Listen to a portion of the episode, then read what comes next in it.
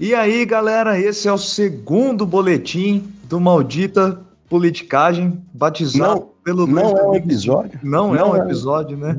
De uma do Maldita Futebolagem, né? Como se a gente soubesse de alguma coisa, mas vamos falar um pouco de política e futebol. Muito de futebol, um pouco de política, na verdade. Tudo bem, Luiz? Olá, Lê, saudações a todos e todas. Hoje o nosso trio é formado pelo Vinícius Prado, professor de História do Estado do Paraná e mestre em Educação, e um dos cínicos participantes da curadoria do Maldita Politicagem. Ele vai vir aqui dar os palpites de política dele. Nós, os, nós o provocamos no episódio recente dessa semana. Ele já nos rebateu, ele abriu polêmica a respeito da luta de gostos. Nós vamos falar de tudo isso aqui hoje. E aí, Vinícius, tudo beleza?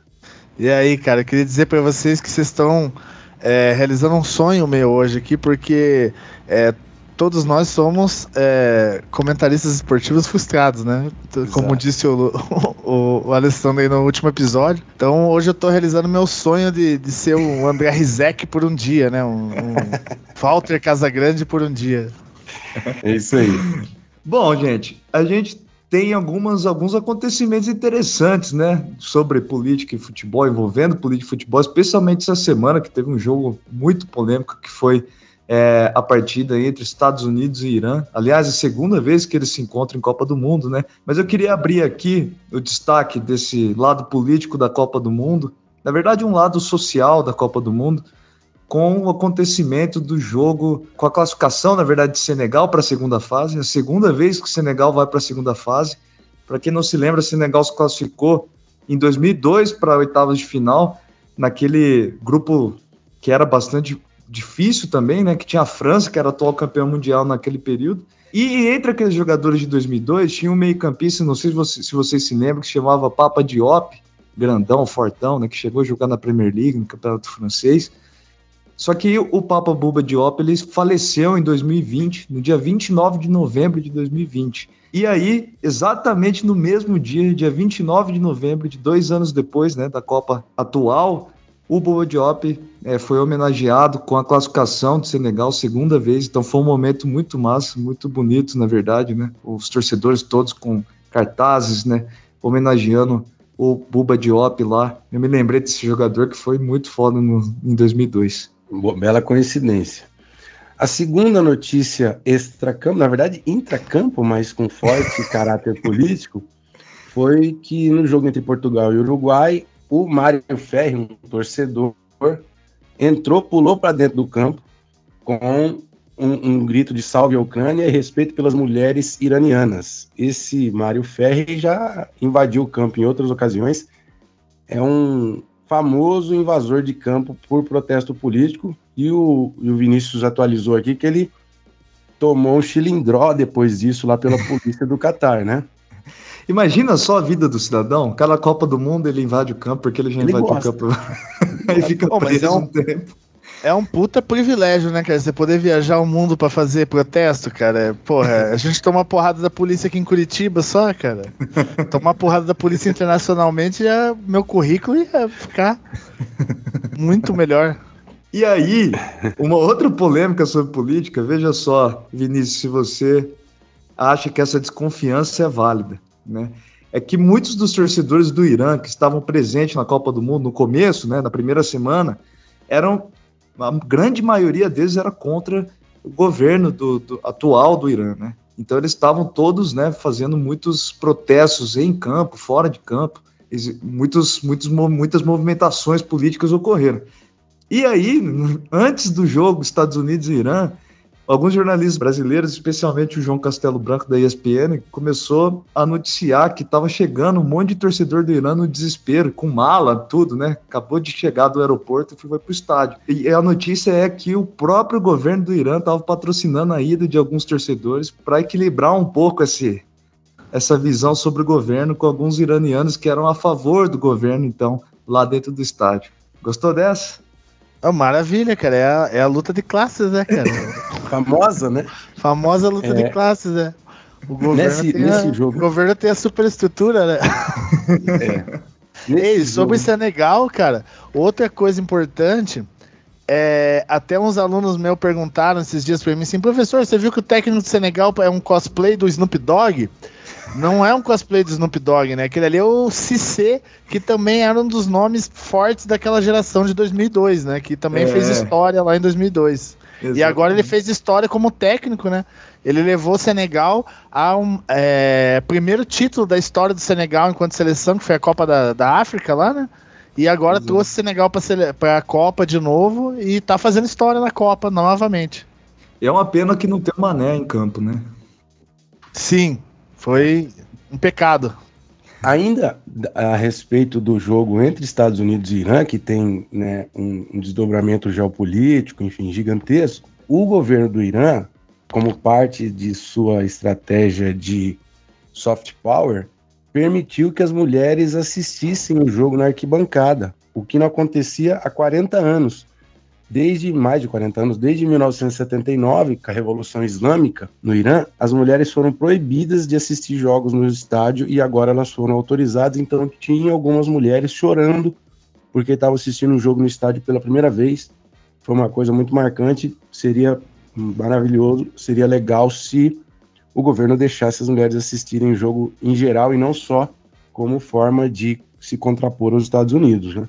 É, e falando em mulher, né, na, na, luta das mulheres aí, a gente tem também aí um fato interessante aí na. Vai ser histórico, né? Agora na terceira rodada da primeira fase, no jogo Costa Rica e Alemanha, vai ser a primeira vez na história das Copas do Mundo que a gente vai ter um trio de arbitragem totalmente feminino. Né? Ele vai ser comandado pela francesa.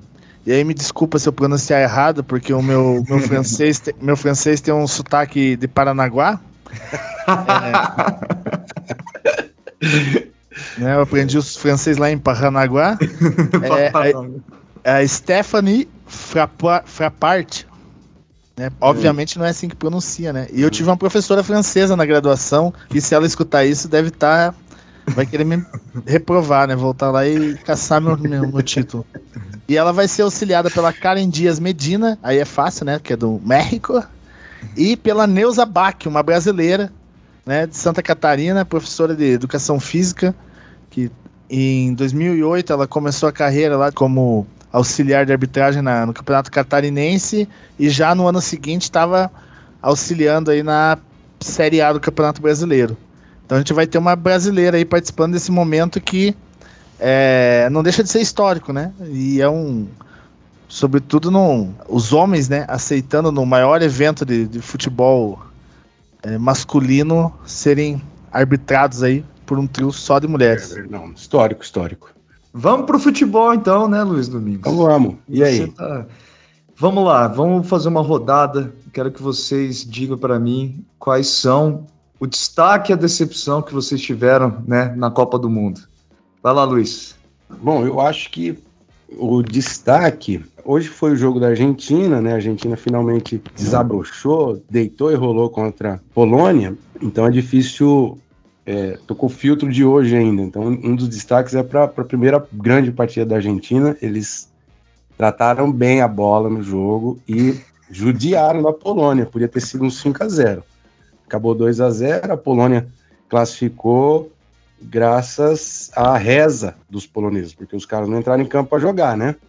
E o México não teve competência ao longo da primeira fase para ter o desempenho que teve hoje contra a Arábia Saudita, então foi desclassificado pelos cartões, pelo saldo de gol, pelos cartões. Pelos, era pelos cartões e depois a, o México tomou um gol, né? Logo no final, tá certo. Bom, então o destaque seria, seria esse, a Argentina se recuperando de em grande estilo.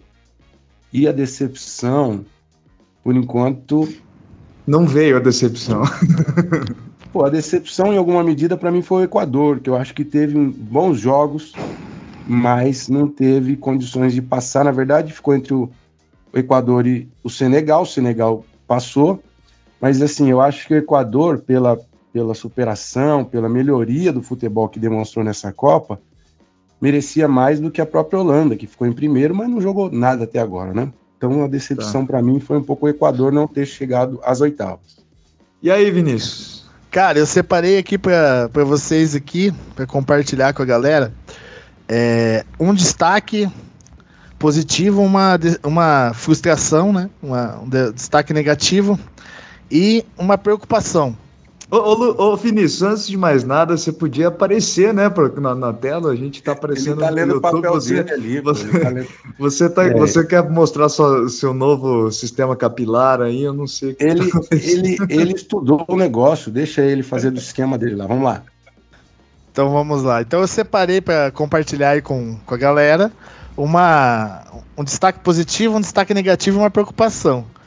O destaque positivo é individual, né? Diferente do Luiz aí que pegou algumas seleções. Para mim, o destaque individual dessa primeira fase tem um nome, é um craque. Ener Valência, do Equador. é, é para mim, esse cara, ele marcou seis gols seguidos pelo Equador. Então, os últimos seis gols do Equador em Copa do Mundo é do Ener Valência. Desde 2014, só ele marca pelo Equador. Também não é grande coisa, né? Marcar pelo Equador, mas. enfim, se ele tivesse feito o sétimo gol contra Senegal, ele ia se igualar nada mais, nada menos com Eusébio, de Portugal, Paolo Rossi, da Itália, e com o camarada Oleg Salenko, da União Soviética, que foram, os, que foram os únicos caras que marcaram sete gols seguidos, né? Os sete gols seguidos da seleção na Copa do Mundo então o Ener Valência aí foi um cara aí que para mim foi o destaque individual aí da, da primeira fase e é, invejosos dirão que foi só porque é pelo Equador.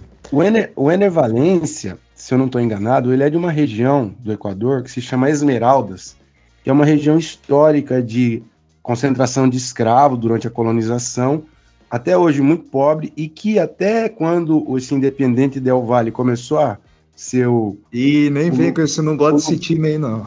Seu time que fornece, fornece metade dos jogadores para a seleção, essa região de Esmeraldas era responsável por oferecer 70% dos jogadores para a seleção. Então também fica esse registro. PVC destaque... abre o olho. E o meu, meu destaque negativo, né? Acho que foi a decepção aí para mim da primeira fase. Nem é uma decepção, porque eu tenho um amigo uruguaio, chama Federico Alves Cavanha é o professor na, na Unespar lá em Paranaguá, que a gente brinca com ele, que a gente tem print dele das últimas quatro Copas do Mundo, dele postando, nunca favoritos. Toda a Copa tem post dele de 2010, 2014, 2018 e agora 2022 também. A gente tem a coleção dos, dos prints dele postando nunca favoritos. E, e mais uma vez o Uruguai é, honrou nessa fama que o Federico criou para eles de nunca favoritos, né? Mas eu esperava mais deles aí nessa, nessa primeira fase. Lógico que ainda tem chance de classificação aí, porque também não dá para duvidar de nada do Uruguai, né? Vai lá o, o, o Soares morde alguém, defende um pênalti, faz, faz uma loucuragem lá e salva no final, né? Na garra. Mas para mim eu esperava mais do Uruguai aí nessa primeira fase. Outra e... coisa, vai. Não, e a, eu queria falar que a preocupação minha aí com, com a Copa do Mundo é que eu achei um nível técnico geral assim muito baixo. Assim, eu acho que desde 94 não tinha uma Copa com um nível técnico tão baixo. O até estava falando isso com o nosso amigo Afonso, né? E, e, ele estava discordando, que ele falou que não, não é 94, que 2002 é, foi o nível técnico mais baixo, mas obviamente porque o Brasil foi o último título do Brasil e o Afonso tem que desmerecer o título do Brasil, como sempre, né? E ele, e ele torce escondido pro Brasil, ele fica dando uma de que não torce pro Brasil só para manter a, o estereótipo de mala. Sim, eu, eu tenho, inclusive eu tenho um print dele de hoje, que eu, que eu até compartilhei com o Luiz aí, que é do Afonso elogiando o ataque da seleção brasileira e falando que seleção, os, os, atacantes da seleção brasileira jogam em qualquer seleção do mundo. É, então, no, no, escondidinho do cinema ele, ele torce pro Brasil, não tem jeito. É, ele é um, um pachecão enrustido. É isso aí. então, ah. a, pra minha preocupação é que assim, o nível técnico tá baixo e essa é a última Copa com 32 países, né? A próxima Copa lá em com, que vai ser no México, Canadá e Estados Unidos, nós vamos ter 48 países, né? Vão ser 16 grupos com três times. E aí vai entrar uns times. Né, nós vamos ter Suriname na Copa aí. Vai ter tá jogo aí, ruim demais. Você imagina uma, em uma primeira fase você assistindo Suriname e Tailândia. É. Né, cara? Vai... Eu acho que um pouco disso que você diz, é, Vina, é porque tem muita seleção trocando de geração, né? É, a, gente, é, a Alemanha, a, a própria Espanha, se bem que a Espanha está jogando bem. Agora, o caso do Uruguai é o emblemático mesmo, porque além de trocar de geração, trocou de técnico, eles não sabem se eles estão jogando do jeito do, do técnico anterior, o Tabare Vasquez. Tabares, Tabare Vasquez, que era um time que jogava uma retranca de quatro, duas linhas de quatro e dois matadores, né? Agora tem uma, uma turma mais técnica no meio. O Tabare Vasquez é o presidente, pô. tá vendo como que a gente gosta de Oscar né? Tavares. Oscar Tavares. É, ma- é mais cientista político do que comentarista esportivo, né? É, então. É, e agora eles estão tentando, esse novo técnico estava tentando criar um modelo de jogo um pouco mais técnico, mais insinuante, e, e o time teve que retrancar, enfim, o time não sabe o que faz. Tem uma, E- uma- uma- E eu sinto, aí com todo o meu feeling de comentarista esportivo, que os jogadores do Uruguai, principalmente os medalhão, eles querem continuar jogando no esquema do maestro Tabares. Uhum. Só que esse cara novo aí não quer. Tanto é que quando no último jogo lá o Cavani jogou a bomba em cima do técnico, né? Quando perguntaram pra ele o que, que aconteceu aí, que perderam, ele falou: pergunta pro técnico aí. ó." Imagina que Mas- clima gostoso que tá no vestiário do Uruguai nesse momento, hein? É, mas o caminho tá meio pavimentado para eles passarem em segundo, né? E pro- provavelmente pegarem o Brasil nas oitavas, né? Ah, É, e o, o- e sobre a Argentina, né? Esse jogo de hoje eles deram. O Depou entrou na Copa, né? Ele chegou na Copa agora, né? Ele não tava jogando antes, né? É. Segundo o Afonso, foi o. A La 12 fez uma visita ao, ao vestiário da, da Argentina lá e, e fez um processo de incentivo aos jogadores. Fez um coach com eles, né? Tá- Isso. Pra mexer, pra mexer no mindset dos jogadores, né? O japonês não concorda que o Brasil pode pegar o Uruguai? Eu acho que o Uruguai tá muito mal e é um pouco da mística da gente acreditar que eles vão muito longe. Eu tô achando que se eles forem para a segunda fase já é coisa demais, assim, porque o que, o que aconteceu com o Uruguai, eu acho que é eles não admitirem que, que deveriam estar trocando a geração. Porque foi preocupante o nível que alguns chegaram, né? O Godin parece um fantasma do Godin, né? O Soares muito Godin. lento também, né? Então, muitos jogadores abaixo fisicamente, assim, num nível que não tem como jogar a Copa do Mundo. E a minha decepção vai mais ou menos nessa, geração, né, nessa direção também. Eu fiquei muito decepcionado com o nível técnico apresentado pela Dinamarca e pela Bélgica. Eu achei essas duas seleções for- entraram muito mal em campo. A Dinamarca eu esperava muito mais do que apresentou pelos jogadores que tem, né? Jogadores que são destaques em, em ligas grandes, né? Royberg, né? Eriksen, jogaram muito mal. É, e a Bélgica também, né? Parece um caso parecido com o Uruguai, né? A Bélgica parece bem parecido com grandes nomes, mas que ninguém joga nada na hora do vamos ver ali, porque parece que fisicamente não acompanha mais. É, a É, Dinamarca. é, a Bélgica pra mim também foi uma decepção, só não coloquei na lista aqui porque eu sempre torço pra europeu se ferrar, né? Então eu quero mais é europeu se dando mal na Copa do Mundo e, na vida. Mas E a- eu mas eu, eu achei que eles foram muito abaixo, porque apesar do Lukaku não estar jogando, tá o De Bruyne, tá os irmãos Hazard, tá, eles têm um, um elenco é, bom. Né? Mas Put- o Hazard não, joga, o Hazard não joga bola faz muito tempo já também, né? O, o Eden Hazard, né? E, e destaque para mim, é, eu também fiquei impressionado com a atuação da Argentina hoje, mas eu acho que a defesa do Brasil tá, um, tá, tá com uma solidez assim assustadora. É, a gente, como brasileiro, a gente fica criticando às vezes, né? A, a forma como, como joga, como se comporta no jogo, mas é assustador que, o, que, a defesa brasileira não concede nenhum chute ao adversário, né? O meio-campo muito bem posicionado, as laterais também conseguiram neutralizar, enfim. Toma cuidado E isso considera- PVC. considerando que o Thiago Silva tá com 75 anos jogando uma Copa do Mundo, né, cara? É, não, mas é diferente do, do Hazard, por exemplo, né? O Thiago Silva joga jogo sim, jogo não no Chelsea, sempre nível altíssimo, né? A idade não, não pesou para ele até então, né? É, enquanto ele não chorar na hora do hino, a gente tá bem. Ó, o corneta, a cornetagem. É, e, e, o- e pra gente fechar, qual que é o craque da, da Copa até agora, molecada? Ener Valência. É. é, Ener Valência, cara. Não tem conversa, cara. O cara fez história pelo Equador, mas fez história. Não, mas falando sério, eu não acho que nenhum jogador até agora se, se destacou individualmente a ponto de, de ser. De despontar como craque, assim, possível craque da Copa. Assim. Eu acho que os principais nomes, né? O, o Neymar fez o que a gente espera dele, que é se machucar, né? É... o, o Mbappé também ali, mas também não pegou nenhum grande desafio, mas foi bem. Então o tem o cara da Inglaterra lá, o Foden, né? Foden e o Rashford, né? Jogaram o Foden para mim foi bem também.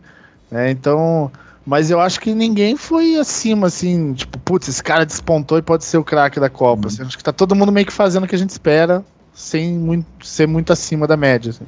Bom, para mim, a minha, meu destaque vai para o Cody Gakpo da Holanda, porque a Holanda não jogou nada durante a Copa, né? Todos os, os, gols, quase todas as jogadas passam por ele. Então, se não fosse por ele, o Gakpo marcou já três gols na Copa, a Holanda não estaria nas oitavas de final.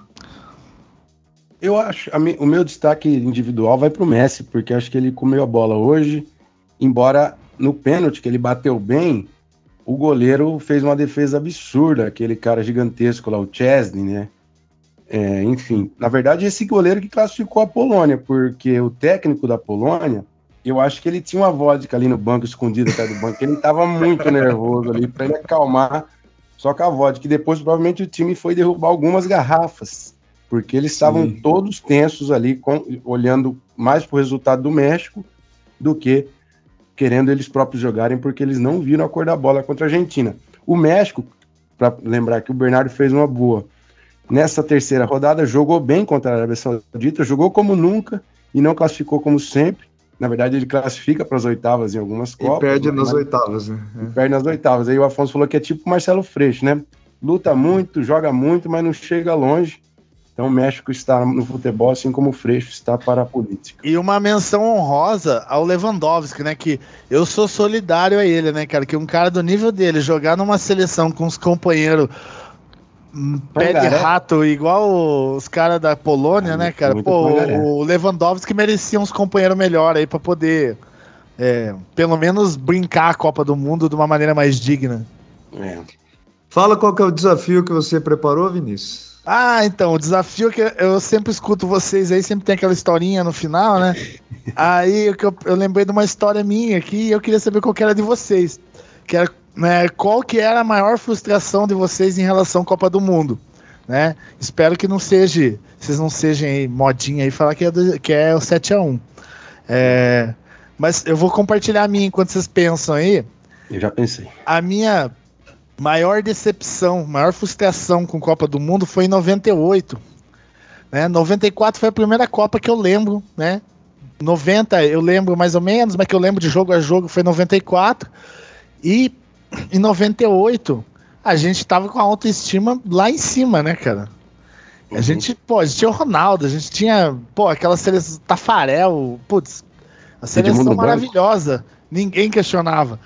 E eu morava aqui em Curitiba, na periferia de Curitiba, lá no SIC, uma vila onde morava todos os meus parentes. Então tinha uma tradição que cada dia a gente assistia o jogo na casa de um. E a final era na casa da minha avó, né? A matriarca da família, todo mundo lá na casa da minha avó.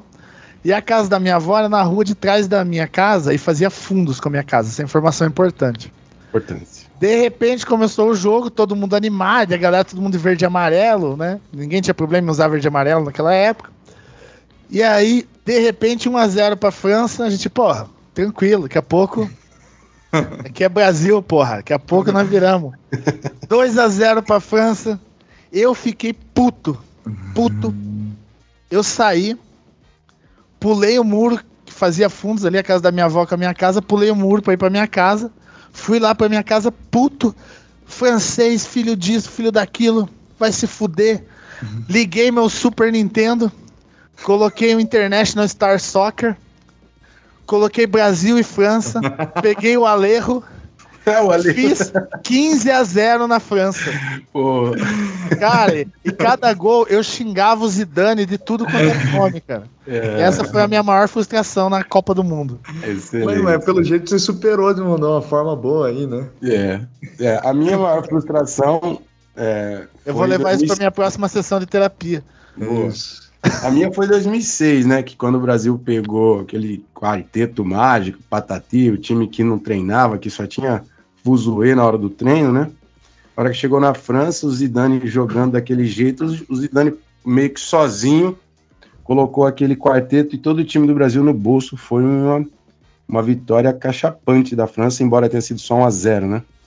É, a minha, a minha decepção aconteceu é, esses dias aí, né? Que fica dois anos, a gente fica dois anos trancado em casa com uma pandemia fica esperando quatro anos e meio para uma Copa do Mundo e essa cidade lazarenta só chove, só e frio e não dá para sair para tomar uma cerveja, não dá para fazer nada. Então a minha decepção é, é essa daí. É etílica, né? Ah. É isso. Então é tá isso. Bom, galera, é isso. E só os recados finais, a gente tá muito felizes que a galera tá compartilhando os seus top 5 podcasts e a gente tá na frente de vários podcasts grandes, pelo menos dentro do nosso público, né? Então, desculpa aí, é, Café da Manhã, desculpa aí outros podcasts famosos, mas a gente está encabeçando as listas dos ouvintes.